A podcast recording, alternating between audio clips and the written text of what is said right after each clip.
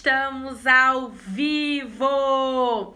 Mais uma semaninha aqui e o assunto de hoje será. Vou esperar, vou esperar a galera entrar, peraí. As pessoas irem entrando, isso aí. E o assunto de hoje será atendimento ao cliente, tá? É, eu quero ser um pouquinho mais breve, que eu acho que na última live eu, eu falei demais. E fica um tempo muito mais longo, né? Comprido de, de vídeo depois, para quem quer assistir depois. Mas uma dica é também o que eu faço com alguns vídeos que são mais longos, mas eu quero assistir.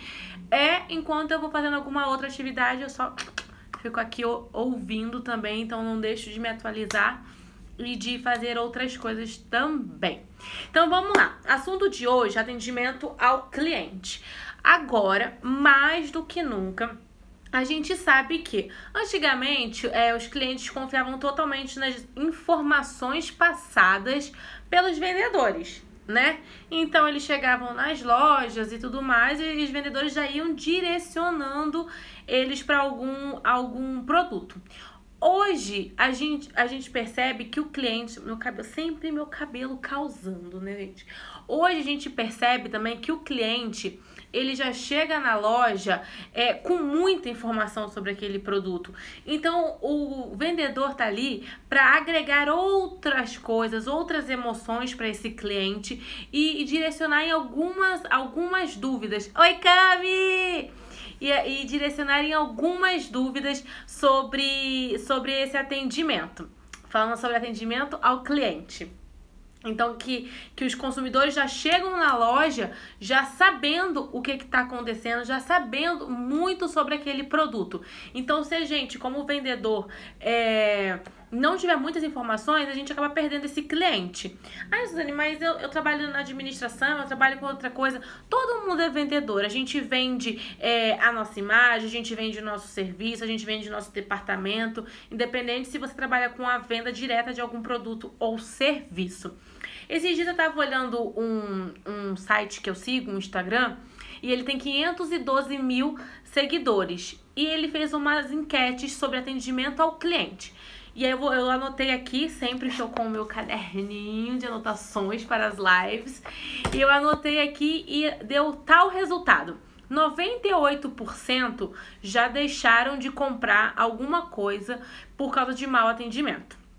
Desses 98%, 97% já deixou de comprar mais de uma vez. E, pasmem, 77% já aconteceu isso mais de cinco vezes. Num perfil de 512 mil pessoas, essa amostragem é uma amostragem grande, querendo ou não. E aí ele começou a compartilhar alguns prints de pessoas que enviavam para ele sobre atendimento. E o que, que ele mostrou? Que tinha gente esperando orçamento há mais de quatro meses é, esse, essa do, do orçamento é para comprar um apartamento e a pessoa pediu a documentação. E nesse caso, a pessoa estava quatro meses esperando a documentação. Um outro caso, o cliente estava esperando já há três semanas um retorno para uma compra de, de um equipamento que ele precisava que custava 30 mil reais há três semanas ele estava esperando o, o, orçamento de algumas peças que ele queria adicionar. Então, só o equipamento era 30 mil reais e ele estava esperando o outro orçamento também. Outra coisa que vem acontecendo, é que eu fico assim, ó, louca. Outra coisa que está acontecendo no Instagram: preço por inbox. Gente, eu tô ali rolando. Aí, alguma coisa me chamou a atenção. Preço por inbox. Primeiro, é a gente, ah, a gente já perdeu o impulso da compra, né? A pessoa perde. E para você que tá vendendo, se você coloca o preço ali, você já já minimiza, as pessoas já entram em contato com você quem de fato quer comprar. Então você otimiza o seu tempo dando um atendimento excelente para quem já vai comprar o seu produto. Porque quem não vai comprar o produto fica ali, tipo, ah, não vou, é caro, não, é barato, eu quero mais e tal. Você perdeu o impulso da sua compra. Então coloca o preço ali. Ah, mas o meu concorrente vai ver. Gente, o concorrente ele vai ver.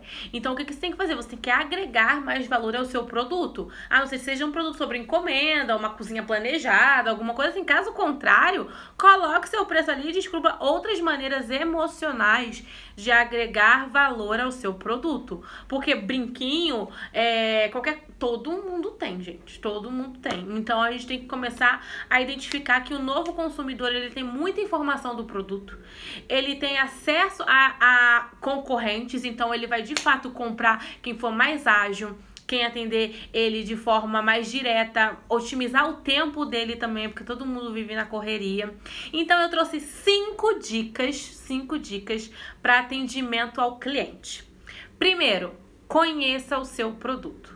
Quando você conhece o produto, você fica muito mais confiante para vender ele. Porque você sabe, você conhece todos os produtos, você sabe direcionar melhor o seu cliente. Então estude, veja o que a empresa te passa, é, veja o que você consegue de informação fora, no mercado sobre esse produto, veja o que as pessoas estão comentando, porque às vezes você não usa o produto, mas você ter a opinião do que as pessoas estão falando dele no mercado pode te ajudar em alguma situação para cliente e você consegue tangibilizar isso, sabe? Exemplificar para o seu cliente. Ah, olha, eu já vi falando isso, algumas pessoas na internet estão comentando assim, assim, assado. Não, nesse caso, nesse caso eu vou dar o segundo, vou para a segunda dica, que é fale a verdade para o seu cliente, mesmo que faça você perder aquela venda ou diminuir o ticket do cliente. Eu tenho um copo de 20 reais e um copo de 5 reais. Mas eu sei que dentro das especificações que o cliente me falou, o que ele procura, o que vai atender a necessidade dele é o copo de 5 reais. Fala a verdade para ele. Por quê? Porque você fideliza o seu cliente. No caso de roupa, uma menina vai lá, prova uma roupa, um rapaz prova uma roupa, e aí já tem aquele estereótipo de que a vendedora vai falar: ai, tá lindo, ai, ficou ótimo. E você, se não ficou, não fale. Adeque. Procure um produto similar. É, sei lá, coloque uma terceira peça, incremente alguma coisa, porque se você não falar a verdade, alguém vai falar. E na hora que você falar, você perdeu o cliente. Um cliente que poderia estar fidelizado com você, ele poderia levar as amigas dele para você. Imagina chegar lá e a amiga falar assim: "Ai, mas isso não ficou bom. Ai, mas isso não é assim". A pessoa sai de lá, ela tem que sair de lá com a autoestima elevada e com a segurança de que você fez o seu melhor para ela. E isso vai fazer ela voltar e vai trazer mais pessoas. E o contrário também, se ela sair de lá você se sente muito seguro com aquela compra e alguém ainda falar o contrário, você perdeu um cliente. Então você ganhou uma compra, mas perdeu um cliente que poderia ser tá fazendo várias compras com você. Então fale sempre a verdade, mesmo que isso diminua o seu ticket ou faça perder aquela, aquela venda pontual, sabe? Uma vez eu já atendi uma cliente que não tinha um calçado que ela queria, a gente conseguiu a roupa, mas não tinha um calçado específico, eu sabia bem o calçado que ela queria. E a loja que eu trabalhava, ela tinha uma loja de calçado bem em frente.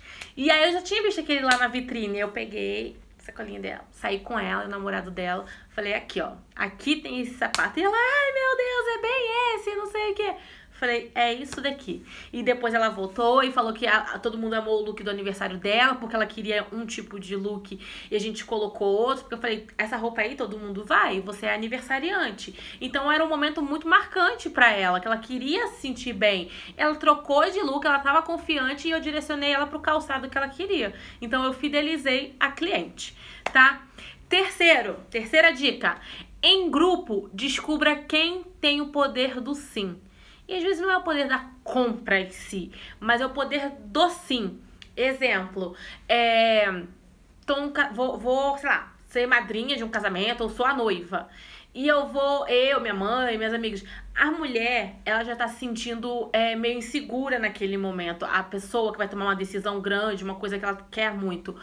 Por quê? Porque, tipo, é um momento único. Então ela leva, leva uma amiga, leva uma mãe. Descubra quem tem o poder do sim. Não discuta, não discuta. O que eu mais vejo é a gente falando assim, mas você que tem que se sentir segura. Mas você tem, tem. Mas se a opinião da mãe dela, da amiga, da madrinha não fosse importante, ela não teria levado. Então o que a gente tem que fazer quando tá atendendo é encantar o grupo e principalmente quem tem o poder do sim. Então, vou comprar um apartamento. O casal vai comprar um apartamento. Quem tem mais o poder do sim naquele momento? É a mulher, né? Assim, na maior da, da, das. Na maior amostragem, né? Vai ser a mulher. Então, gente, meu filtro aqui ficou babado agora. Deu uma realçada. o... Então, assim, quem vai, quem vai ter o poder do sim ali vai ser a mulher, né? Então, direciona para ela, mostra detalhes, o que, que a mulher mais gosta, o que ela menos gosta. É igual peça de carro. A mulher também vai dar. A mulher dá muita opinião em design. Deixa eu, deixa eu arrumar isso aqui pra Aqui. A mulher dá muita opinião em design, mas ah, é uma peça de um carro, é alguma coisa. Quem que vai, né, na mostragem? Geralmente é o homem. Então, descubra quem tem o poder do sim. É, a mulher vai mostrar pro homem, vendedor de carro, vai mostrar pro homem fala é, da potência do carro, da, da otimização de peças, né? Tipo, ah, você encontra essa peça com fácil acesso, a peça sim, pós-venda, manutenção, quilômetro rodado, gasolina, sei lá, não tem número de carro. Mas e da mulher, aí, aí você fica só falando com o cara, aí a mulher fala assim, ah, você viu que o banco é assim, que aqui tem um espelhinho, que aqui você abre, sabe? Então tenta sempre é, encantar os dois e não, e não, criar uma disputa, tipo, é você que tem que dar opinião, é você que tem que fazer isso. Fala assim, ah, a amiga foi lá e deu uma opinião numa blusinha que. Fala, o que, que você acha que ela ia gostar? Traz também, sabe? Inclui a amiga nisso. Traz a, as blusinhas, os calçados que ela acha, os looks que ela acha enquanto a cliente está no provador, porque você inclui a pessoa ali, tá? É, terceira, quarta dica: solucione um problema tá? É, por exemplo, uma cliente, eu gosto muito de dar exemplo, né? É, uma cliente vai lá comprar uma base. Não é só uma base. Tenta entender como que é o tipo de pele daquela cliente. Ah, é uma pele seca? Então você não vai indicar uma base mate para aquela cliente. Vai indicar uma base com perfil mais hidratante. Vai direcionar ela talvez para algum hidratante e falar: olha, esse daqui vai ser bacana. Ah, não, mas eu gosto de base assim. Então passa esse hidratante antes. Solucione esse problema para a cliente. Com isso você vai conseguir agregar mais produtos ou seja, fazer é aumentar o ticket médio, né, fazer uma venda casada e também vai solucionar para aquela cliente. Tipo, ah, eu não entendo nada de maquiagem. Então, vamos lá, vamos comprar essa paleta aqui que essa paleta aqui, ela tem uns tons neutros, tem alguns com brilho, tem outros opacos, para você começar a descobrir esse mundo da maquiagem. Essa que você consegue usar de dia, essa consegue você usar de noite, ela vai ser o melhor custo-benefício nesse momento e conforme você vai se familiarizando, você vai adicionando outras paletas, algumas que tem... Ai, meu Deus, socorro! Tá caindo aqui tudo. Foi? Deixa eu usar aqui. Foi. Outras que tenham cores, rimam. Então você vai fazendo sempre assim e, e solucionando um problema do, da, da, da cliente, sabe? E aí, quem sabe também já consegue adquirir mais produtos e ter uma venda maior. Cinco, para finalizar, resolva problemas pós-venda. Já aconteceu muitos casos, por exemplo, de você ir lá falar com o vendedor e na hora aí deu um problema no produto. Aí o vendedor direciona para aquilo, para aquilo, para aquilo, para aquilo, para aquilo e vai. Cara, se você é vendedor, pega o problema daquele cliente para você. Sabe? Você pode direcionar para outros setores que de fato vão resolver. Ah, deu um problema no pagamento, quem resolve é a contabilidade, não sou eu. OK. Mas quem foi, foi que vendeu? Quem ele tem conexão direto? Quem ele criou laço? Então, pega o problema para você e fala assim: "Fulano, é, não sou eu que resolvo isso, é a contabilidade. Mas me deixa aqui o seu telefone, me deixa os seus dados, eu vou passar para eles e vou te informando tudo o que está acontecendo. Já aconteceu comigo também de um cliente uma vez, deu um problema assim de pagamento e ele foi lá na loja e a gente achou engraçado que assim, ele deixou comigo o único comprovante que ele tinha. Porque geralmente as pessoas falam assim: ah, tira uma foto, eu vou te mandar por e-mail, eu quero ficar com uma foto pra mim, alguma coisa assim. Não, ele foi lá, me entregou e, enfim, eu resolvi, né, o problema para ele, deu tudo certo. Eu falei: ó, vou te mandar um e-mail só pra você me mandar assinado o recibo que deu certo. Ele falou: não tem problema, daqui a dois dias eu vou ter que passar aí perto, eu passo aí na loja e assino presencialmente para você. Por quê? Porque eu peguei pra mim aquele problema, sabe? Não interessa se era, se era matriz, se era São Paulo, se era Santa Catarina, quem ia resolver. Não interessa. É muito ruim você, como cliente, ficar. Você ficar pedindo para um vendedor resolver uma coisa, é quando a gente liga para algum lugar e eles ficam passando de, sabe, para um monte de setor e ninguém resolve nada. Então, se você atendeu, fez todos esses passos, você conheceu o seu produto, você falou a verdade para o seu cliente, você efetuou a venda, né, descobriu quem era o, o, a pessoa do sim na compra, solucionou um problema dele com o produto, direcionou ele para o produto certo, na hora do pós-venda, resolva.